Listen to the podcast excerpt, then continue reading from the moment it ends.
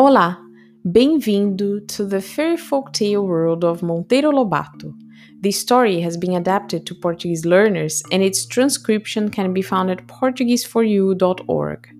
Chapter 5, Part 4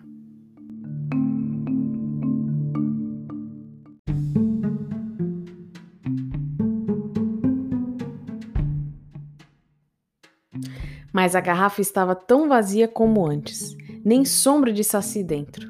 A menina deu-lhe uma vaia e Pedrinho, muito desapontado, foi contar o caso ao tio Barnabé.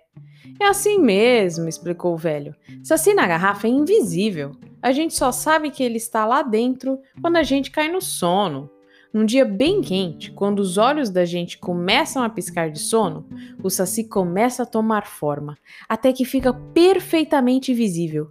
E desse momento em diante que a gente faz dele o que quer. Guarde a garrafa bem fechada, que garanto que o Saci está dentro dela. Pedrinho voltou para casa orgulhosíssimo com a sua façanha. O Saci está aqui dentro, sim, disse ele a Narizinho, mas está invisível, como me explicou tio Barnabé.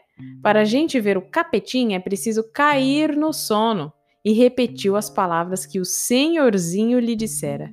Quem não gostou da brincadeira foi a pobre tia Anastácia como tinha um medo horrível de tudo quanto era mistério, nunca mais chegou nem na porta do quarto de Pedrinho. Deus me livre de entrar num quarto onde há uma garrafa com saci dentro, credo.